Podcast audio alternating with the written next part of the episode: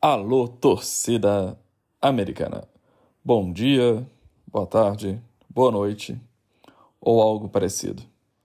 Meu nome é Bruno Valverde e este é o podcast Coração Verde Branco, o seu podcast de quinta, super animado.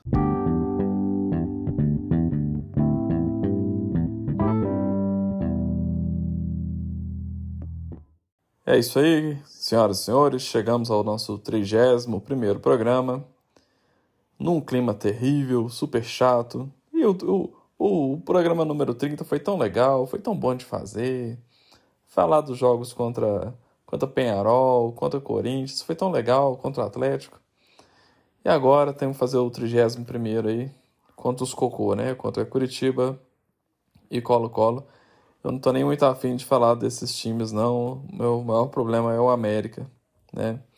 Mas vou comentar um pouquinho do jogo do Curitiba uh, e vou discutir, tentar aprofundar um pouco mais a, o meu pensamento do esquema tático. Depois volto com o jogo do Colo-Colo, beleza? Então vamos ao programa de hoje, tentando ficar animado, porque de tristeza nos basta o América.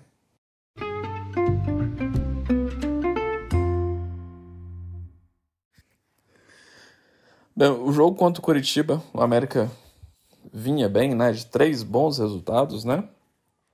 Ah, principalmente o jogo contra o Atlético foi um jogo muito legal. A gente, poxa vida, que segundo tempo que a gente fez ali contra o Atlético, né? Mas aí o Mancini é, errou várias coisas ali contra o Curitiba. Né? Então, assim, uh, comentar esse jogo é, é uma mistura de preguiça e raiva, só que a preguiça e raiva, às vezes, elas estão quase perdendo pro desânimo. Tá dando uma vontade danada de, de desanimar, de começar a aceitar ali que a gente que a gente vai voltar para aquela que nunca nos abandonou, né? Aquela que nos ama, a Série B. É, é inacreditável o que aconteceu ali no jogo contra o Curitiba. As, a, as decisões do Mancini são coisas inacreditáveis, né? E, não dá pra gente entender por que, que ele faz isso.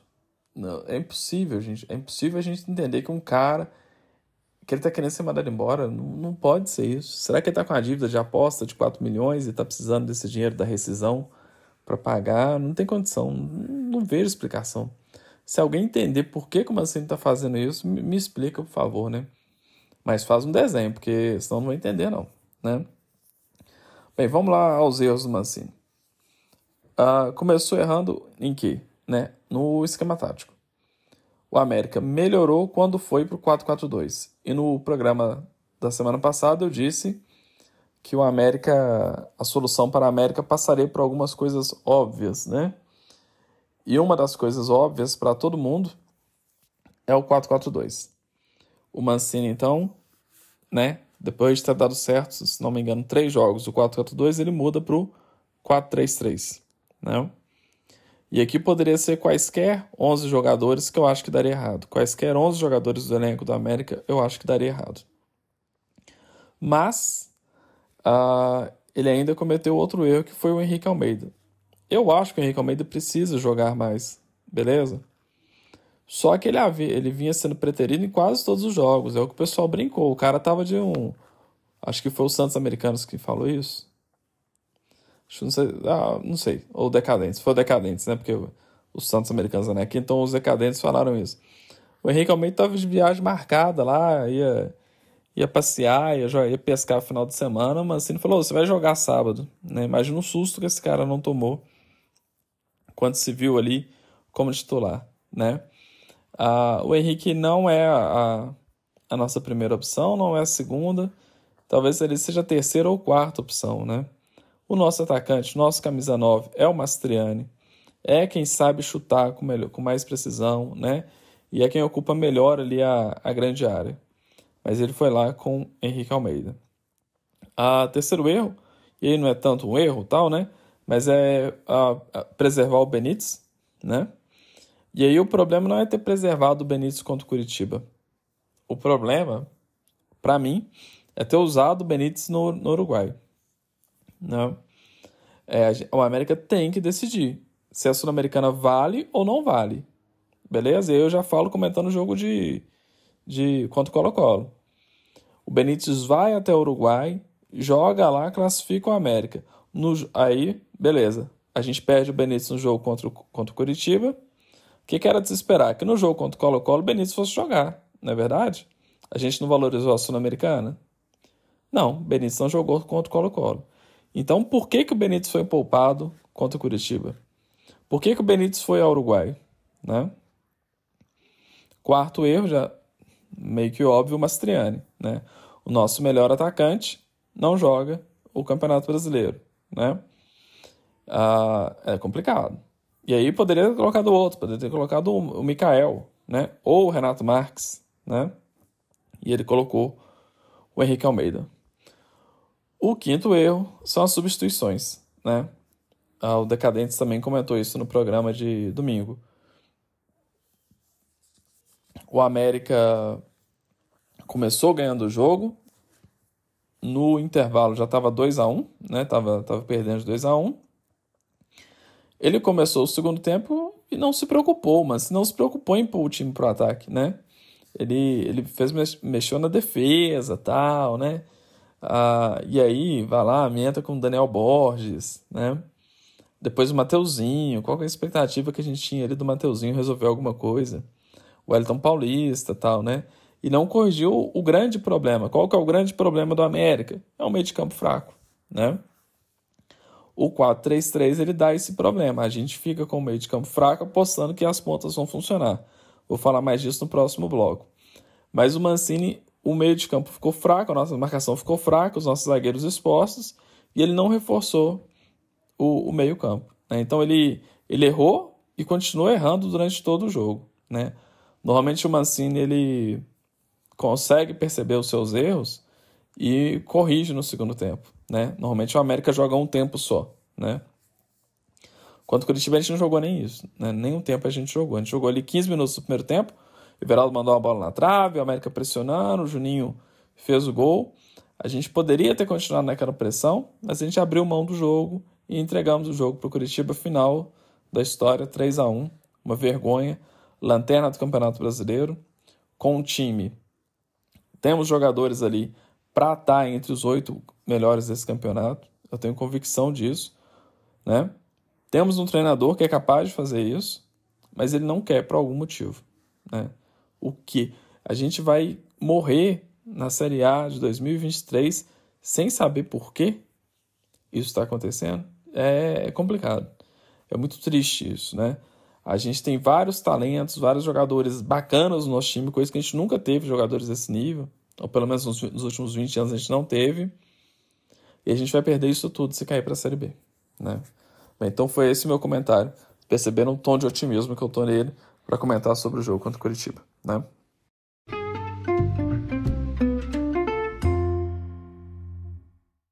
Bem, pessoal, nesse bloco aqui eu gostaria de explicar um pouco mais.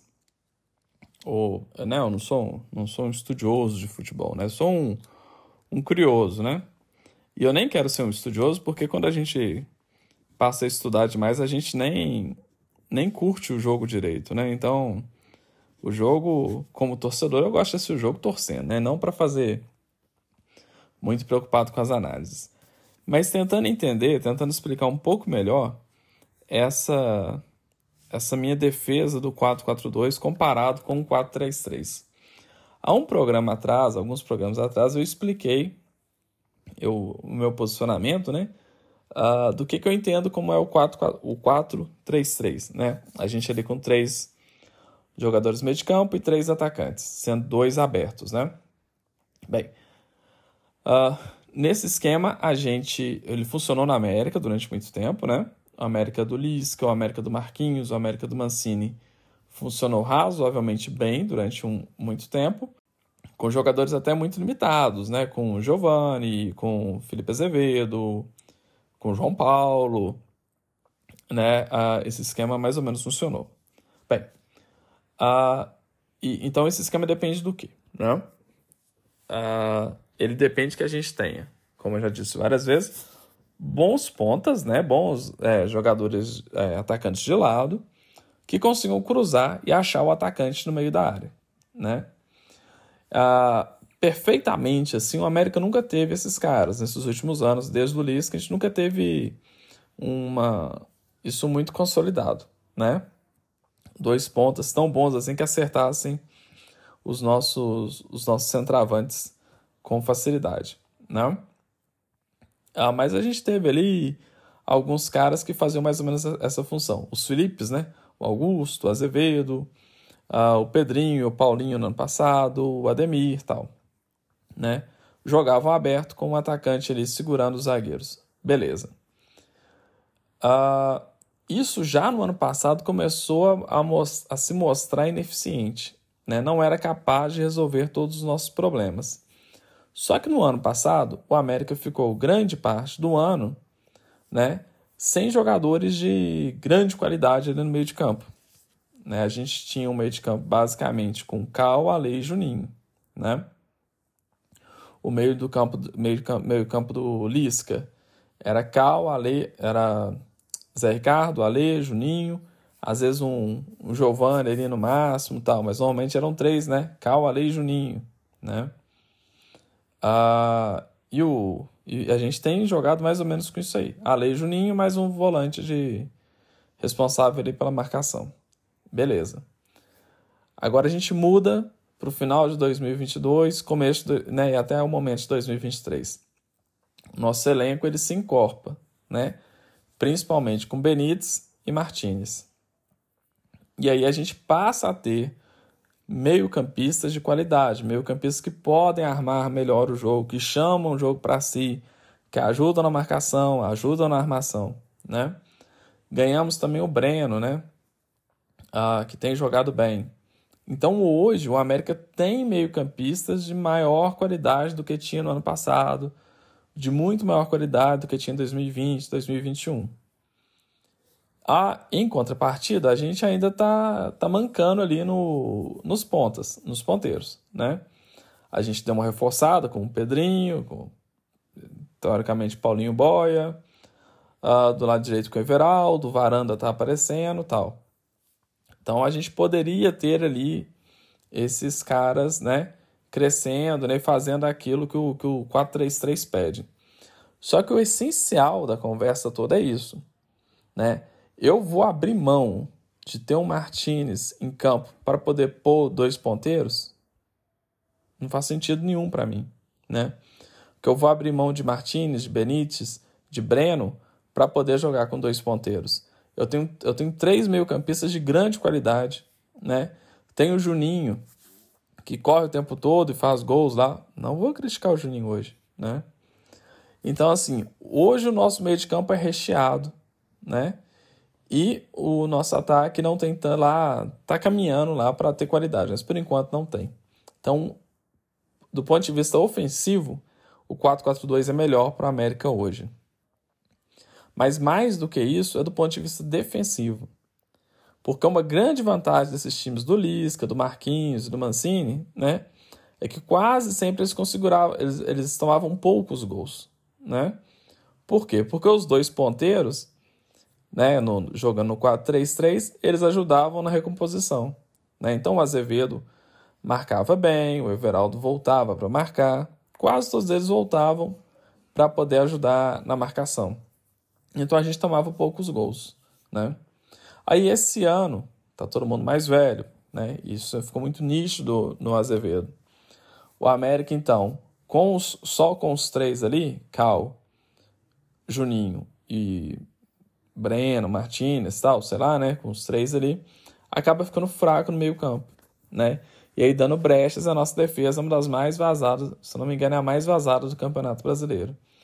Então, solução para isso? mais um homem de meio de campo. A gente povoar, povoaria o meio de campo, como a gente fez em, em três jogos direto, para poder ajudar a nossa defesa e também para ajudar o nosso ataque. Bem, é por essas e outras, queridos amigos, que eu defendo o 4-4-2. Outra vantagem do 4-4-2 para a América. Uh, no 4-4-2 a gente depende menos uh, da descida dos laterais, né? Os laterais não precisam apoiar tanto o ataque, porque a gente tem um meio de campo forte que dá conta de fazer isso. Um meio de campo com Breno, Juninho, Martinez, né? Uh, até mesmo o Cal, que tem, que aparecido bastante, ele não precisa tanto assim, ele, não, ele consegue apoiar o ataque sem precisar tanto assim do, dos laterais. Né? Então você pode ter um lateral ali mais descansado e não tão bom quanto o 4-3-3 necessita. Bem, essa é a minha posição e é por isso que eu defendo né, o 4-4-2 no América, que infelizmente é um esquema que o Mancini não gosta, deve ter alguma birra, é birra, porque teve três bons resultados direto com 4-8-2. De repente, joga contra o Curitiba no 4-3-3 e no contra o Colo-Colo volta lá pro, pro 4-3-3, né? É danado. É, eu não entendo o que, que o Mancini quer da vida dele. Beleza? Então fecha aqui essa parte. Vamos lá falar do jogo contra o Colo-Colo.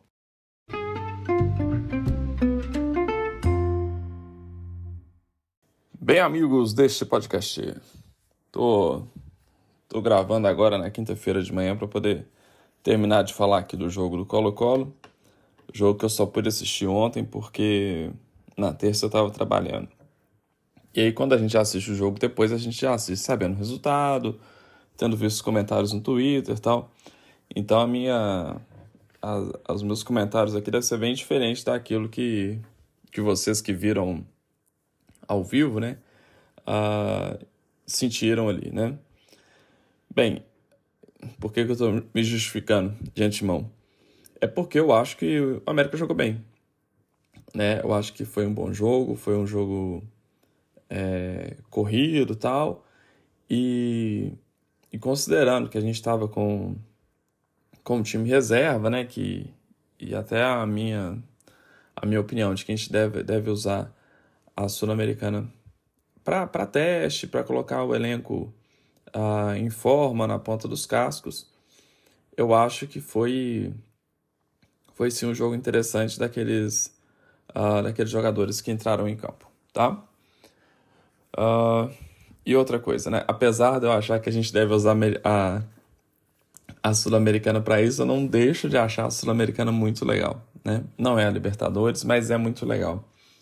Que nem uma, uma, uma moça comentou no Twitter que quando saiu o sorteio a gente ia enfrentar o Colo-Colo, ela falou, puxa vida, eu cresci ouvindo falar do Colo-Colo e agora meu time vai jogar contra ele.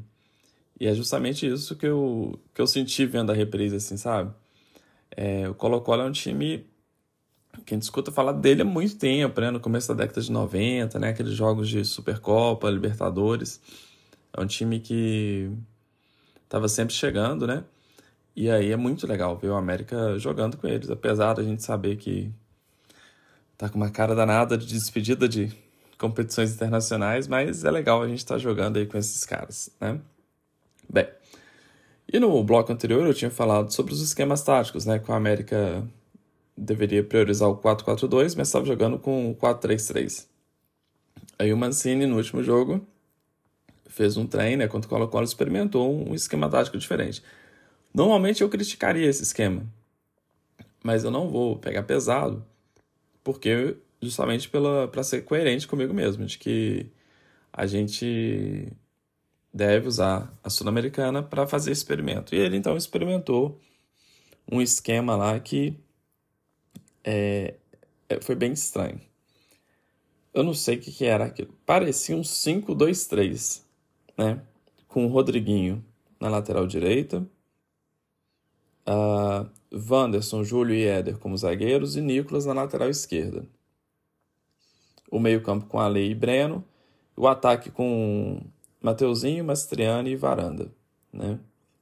Aí que tinha algumas variações, com o, Rodrigo, o Rodriguinho, ele não ficava tão fixo assim do lado direito, ele, ele oscilou, né? Ele às vezes ajudava a povoar o meio de campo, e o Éder também, às vezes ali parecia que ele estava sendo o primeiro volante. De toda forma, fixo, fixo mesmo no meio de campo, a gente tinha o Ale e o Breno, né? É, se eu acho três meio-campistas pouco, vocês imaginam o que, que eu acho de dois meio-campistas, né? Ainda mais um deles sendo o Ale. Então esse é o primeiro destaque. Esse esquema tático diferente que o Mancini testou. O segundo destaque é justamente o Rodriguinho, né? Uh, eu gosto muito do Rodriguinho, eu acho que o Rodriguinho tem potencial para poder fazer aquilo que o Juninho faz, né, com mais qualidade na finalização. Uh, ele tem disposição física, ele ajuda na marcação, ele tem habilidade para finalizar, uh, sabe cobrar escanteio, né? E é jovem, é da base, e é aquilo que o Alisson falou outro dia a respeito do Carlos Alberto, né? Precisa um pouco de for mais força física, né? Uh, o Alisson postou, o Alisson Soldeca, postou uma foto do Carlos Alberto no América, uma foto do Carlos Alberto no, no, no Botafogo, né? É impressionante tanto que o Carlos está mais forte lá, né? E isso, o Rodriguinho deve passar por isso, vários outros jogadores nossos precisam se fortalecer, né? Mas o Rodriguinho, gosto dele, acho que ele foi muito bem no jogo, demonstrando ali várias habilidades, né? Outro que foi bem e tem demonstrado isso já alguns jogos é o Varanda, né? Uh, não foi tão bem que nem no segundo tempo contra o Atlético, mas foi bem sim. Povoou o lado esquerdo, ajuda na marcação, é habilidoso né? E é engraçado, ele é um, ele é um jogador de, de lado de campo alto e forte, né? Uh, que não é muito comum. É até engraçado ver ele correndo assim, né? é meio estranho. Mas eu tô gostando desse jogador, né? Eu acho que ele deve se preparar aí para poder estar mais no time titular, né? Uh, coisas ruins do jogo, né? O Ale. Poxa, Bruno, vai criticar o Ale. Vou criticar o Ale. Fez o gol, fez um golaço, né? um gol muito bonito. Assistência do Juninho, né? Uh, mas o Ale, cara, eu não, não tenho certeza, assim, né? Porque. Mas aquele segundo gol que o cara vai passeando ali, quem fica cercando o Lourenço ali é o Ale, não é?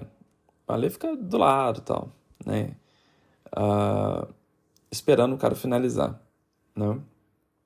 E outras coisas do Ale, né? Que a gente já sabe ele demora muito para tocar, né? Uh, ele recebe, ele, ele mata uh, um contra-ataque, ele mata uma saída de bola. Ele é muito lento, né? Então, não, não me agrada ver o além em campo, né? Uh, eu acho que a gente tem opção de qualidade para poder colocar no lugar dele. Por exemplo, o Rodriguinho mesmo, né? Se a gente tivesse entrado com lateral de, de ofício, o Rodriguinho ou o Martinez né, fazendo o, a função dele ali, né? Uh, e por fim, o Mateuzinho. Uh, jogar com o Mateuzinho né, na última terça-feira foi jogar com um a menos, né? Ah, tudo bem, mas Bruno, você não tá falando que, que a Sul-Americana é para testar? É, Sul-Americana é para testar. Mas eu não quero que o Mateuzinho seja testado. o Mateuzinho já está sendo testado há 200 jogos, né?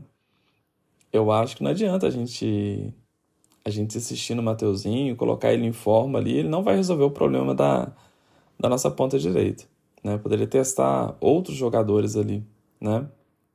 Então, Mateuzinho foi muito nulo no jogo, no, foi, foi sim, jogar com um a menos, né?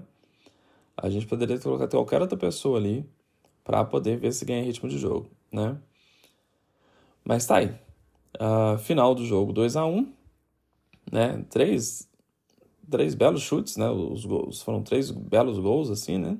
O, com alguns vacilos do América, tal, mas três belos chutes, muito bonito. E agora a gente traz o jogo de uh, traz o jogo para cá, terça-feira. Eu vou estar de férias com a minha filha em BH, eu vou tentar vou ver se eu consigo ir ao jogo, né? Vou estar em Esmeraldas, na verdade, vou ver se eu consigo ir ao jogo, vou fazer esse esforço aí apesar de ser 7 horas, né? Sair de Esmeralda 7 horas para chegar em BH 7 horas da noite é coisa de maluco. Mas eu vou tentar. é, então a gente carrega né, esse bom resultado aí, é um bom resultado sim, para o jogo de terça-feira. E uh, no sábado a gente enfrenta o Corinthians, né? A gente vai dar uma folga aí do, do Campeonato Brasileiro. No sábado a gente enfrenta o Corinthians né, em São Paulo para tentar a classificação em cima deles. Né? Então essa é a nossa agenda aí, né? Uh, são duas classificações possíveis, né? Sobre o Corinthians e sobre o Colo-Colo. E seja o que Deus quiser, depois a gente inventa um jeito de, de alinhar isso aí tudo com, com o campeonato, de organizar isso tudo com o campeonato brasileiro, né?